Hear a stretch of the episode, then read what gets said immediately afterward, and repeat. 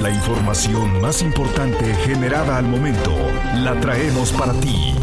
Radioincro.com Es martes 25 de abril de 2023 y tengo para ti la información, así que comenzamos. Siempre estarás informado con radioincro.com.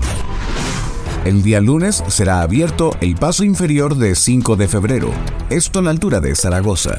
La información completa con mi compañera Malinka Aceves. El secretario de Desarrollo Urbano y Obras Públicas, Fernando González Salinas, informó que este lunes será abierta la circulación del paso inferior de Avenida 5 de Febrero en dirección de Tlacote hacia Avenida Constituyentes.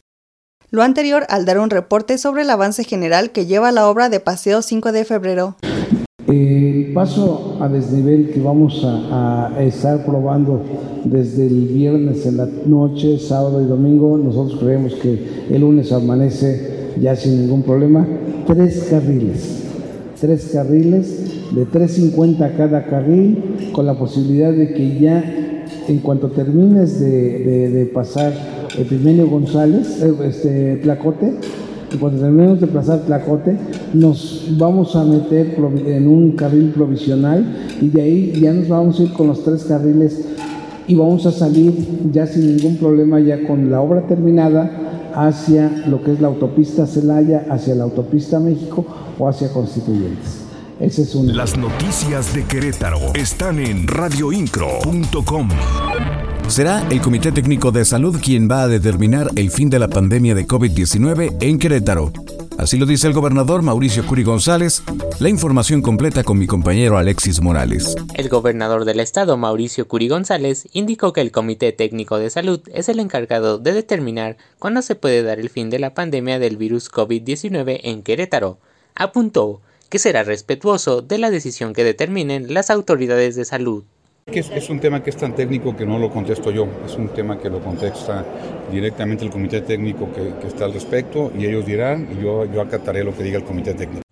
Cabe señalar que Nuevo León fue el primer estado en determinar el fin de dicha enfermedad. Radioincro.com, el medio en que puedes confiar. El gobernador del estado, Mauricio Curi González, confirmó que este año no habrá desfile con motivo del Día del Trabajo el primero de mayo. Informó que acudirá a un desayuno con trabajadores al Querétaro Centro de Congresos y otras actividades organizadas por la Secretaría del Trabajo. Recalcó que en Querétaro siempre se ha buscado que los trabajadores obtengan buenos sueldos, más posibilidades y que sean más productivos radioincro.com.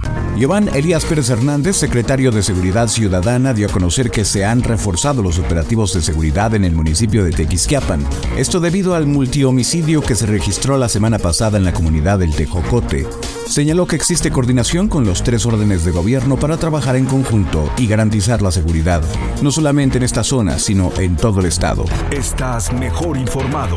radioincro.com y hasta aquí, la información más importante generada al momento. Tengo más para ti en el siguiente corte informativo, así que pendiente. En la voz Juan Pablo Vélez. Actualidad informativa. radioincro.com